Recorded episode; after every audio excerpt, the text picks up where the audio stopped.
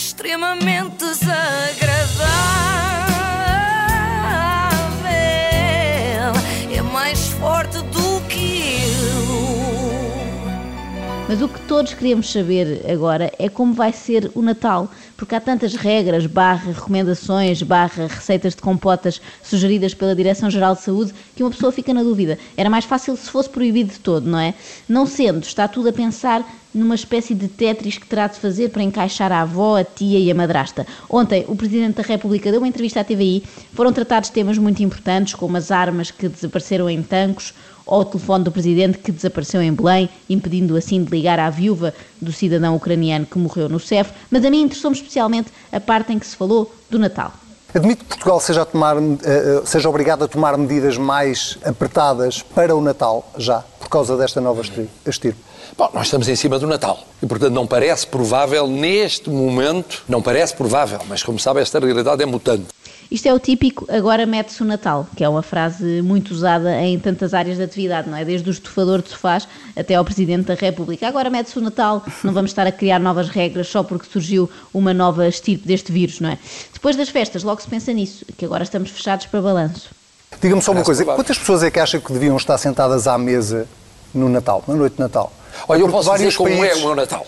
Também, também lhe ia perguntar. Então, vários países é tomaram, tomaram decisões a esse nível. Olha, Portugal não tem é nenhuma indicação. o meu Natal é o seguinte. Disse quatro vezes, olha como é o, Natal, o meu Natal. Eu quero explicar como é o meu, o meu Natal. O Presidente não quer cá falar de assuntos em geral, quer falar particularmente do seu Natal, só do seu. Ele insistiu tanto que o jornalista lá deixou.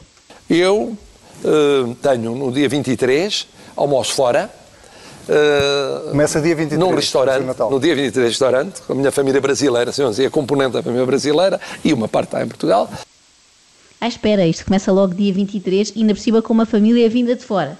Parece-me ter tudo para dar certo até agora. O Presidente começa os ajuntamentos mais cedo do que era esperado e ainda por cima com familiares do Brasil, que já se sabe como é que são, não é? Adoram agarrar e beijar, não é? Ainda mais que os portugueses. Não era muito mais prático, uh, em vez do almoço, encontrarem-se todos à porta do restaurante, no exterior, para trocarem umas compotas? Podiam ser, sei lá, de mamão e goiaba? Bom, e como são ligeiramente mais do que cinco, ficam em duas mesas, não mais de cinco a cada mesa, espaçadas o que será ligeiramente mais do que 5, é? podem ser 7 ou 77, ninguém sabe. Mas pronto, vamos acreditar aqui para os nossos cálculos e tendo em conta que falou em duas mesas de 5, que são 9 pessoas. No dia 23 à noite, janto com os meus irmãos e cunhadas, 5. Portanto, já vamos em 9 mais uh, 5, deixa cá ver, 9 mais 5 são 14, se não me falham as contas, retirando o presidente da equação. Portanto, são 13 pessoas a privar com o Marcelo à mesa. Eu sempre ouvi dizer que é um número que dá azar, o 13. Há aquela superstição de achar que morre o elemento mais novo sentado à mesa. Neste caso é provável que morra o mais velho, que faz parte de um grupo de risco. Bom, relembro uh, que no que toca à agenda de Marcelo ainda vamos só no dia 23 de dezembro, não é? O Natal ainda nem começou a sério e já temos aqui uma bonita cadeia de transmissão. Realmente não há nada como o espírito de partilha desta época. Uh, no dia 24, janto com outra parte da família, 5. Isto também é muito suspeito. Todas as partes da família do presidente têm cinco elementos. Se calhar ele antes do Natal obrigou casais a separarem, só jovens adultos que estão ali nos 22, 23, a sair de casa dos pais finalmente, para darem conta certa, não é? A única parte da família que Marcelo admitiu ter mais elementos do que cinco foi a brasileira, porque já se sabe que não lhe vão poder ser assacadas responsabilidades, não é? Sim, sim, estes são os meus primos, são assim meio selvagens, juntam-se aos 9 e 10 de cada vez, mas a culpa não é minha, é do Bolsonaro. Bom, mas portanto, somemos estes 5 à conta anterior e já vamos em 18. No dia 25 não almoço nem janto com ninguém, no dia 26 estou com dúvida. No 25, porque tenho da família portuguesa, isto é, os netos de Portugal e família portuguesa, são sete. Portanto, dia 26 está com dúvida, que é como quem diz, vai, mas não quero dizer na televisão que vai, porque juntar esses 7 aos 18 que já aqui contabilizámos já dava 26 e talvez fosse um pouco escandaloso. Eu não sei se reparaste, Isabel, mas no dia 25 de dezembro, eh, Marcelo não se encontra com ninguém. Isto é muito bem pensado. Fica assim, quando me pergunto Sim, sim, exatamente. Naquele dia faz um confinamento profilático muito rápido. Porque assim, quando lhe perguntarem outros chefes de Estado ou assim, uh, com quantas pessoas passou o Natal, ele pode responder orgulhosamente com zero, não é? Porque dia 25 cumpriu ali à risca. Eu agora percebo o que quis dizer Marcelo em outubro, quando nos pediu que repensássemos o Natal em família. É preciso repensar o Natal em família. Repensa-se o Natal em família. Não pode ser um Natal com 100 pessoas, com 60 pessoas, com 50 pessoas, com 30 pessoas divide-se o Natal. Cá está, num ano normal seriam 100 à mesa dos Marcelo Rebelo de Sousa. Como estamos em estado de emergência ou calamidade, ou lá o que é que já me perdi, fazem a festa só com 30. Eu hum, tento dar o exemplo de respeitar os confinamentos, mas, mas eu queria, sobretudo, apelar aos portugueses para que não estraguem aquilo que se está a fazer e os números que temos conseguido, com muito esforço, ter.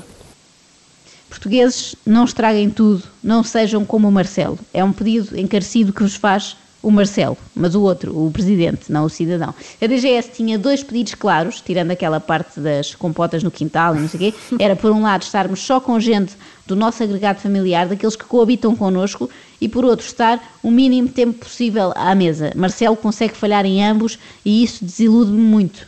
Porque se trata de um dos responsáveis máximos do país, não é? Uh, não, não, também, também, mas é sobretudo por se tratar de um hipocondríaco como eu. Ele pelo menos diz que é, eu já começo a desconfiar. Estou, aliás, aqui agarrado a um toalhete de álcool. Por minha culpa. Você está engripadíssima, está num estado calamitoso. Mas é hipocondríaco. Eu estou a receber a que ponto? miasmas. Eu sou hipocondríaco militante. Na altura não era estado de calamidade, era estado calamitoso. Reparem, em janeiro de 2016, Marcelo já usava álcool gel para evitar que Cristina Ferreira lhe pegasse na altura uma simples gripe. E agora, na maior epidemia do nosso tempo, convive com dezenas de pessoas. Eu não sei o que se passa com este meu colega de hipocondria, não sei, mas uh, desconfio. É que nós, os hipocondríacos, passamos tanto tempo em médicos que a certa altura começamos a sentir que também já tirámos o curso. Eu tenho doenças mais ou menos crónicas. Eu tive uma úlcera com 14 anos. Uh, portanto, Gastroenterologia é uma das minhas áreas de especialidade. Eu sou hiperalérgico como toda a família, portanto, alergologia é outra área de especialidade. E, portanto, tenho uh, umas saúde... áreas de especialidade. Cá está. Saúde pública é uma especialidade que claramente ainda não tirou. Outra coisa, entro numa farmácia e pergunto, Sim. então, novidades. o que é que há neste domínio? Novidades. Eu imagino que agora pergunto todos os dias na farmácia lá do bairro. Então e a vacina? Já chegou? Demora muito? Guardo-me uma da Moderna, que é a minha favorita. A União Europeia acaba de usar o direito à opção e comprar o dobro de vacinas à Moderna. Porquê? Porque a AstraZeneca está atrasada e porque a Johnson, a Johnson Johnson está atrasada e, portanto, para compensar, está a compensar com a Pfizer e com a Moderna. Agora, Marcelo está desejoso de se pôr em tronco nu outra vez, é o que é. Não pelo exibicionismo, atenção, mas pelo que significa a toma da vacina, o simbolismo que tem, o simbolismo e, e em termos práticos também, podermos retomar outra vez as nossas vidas com normalidade. No nosso caso, é para podermos, sei lá, ir jantar com meia dúzia de amigos. Oh, no caso de Marcelo, é fechar a ponte Vasco da Gama para organizar uma feijoada com a família. Extremamente desagradável.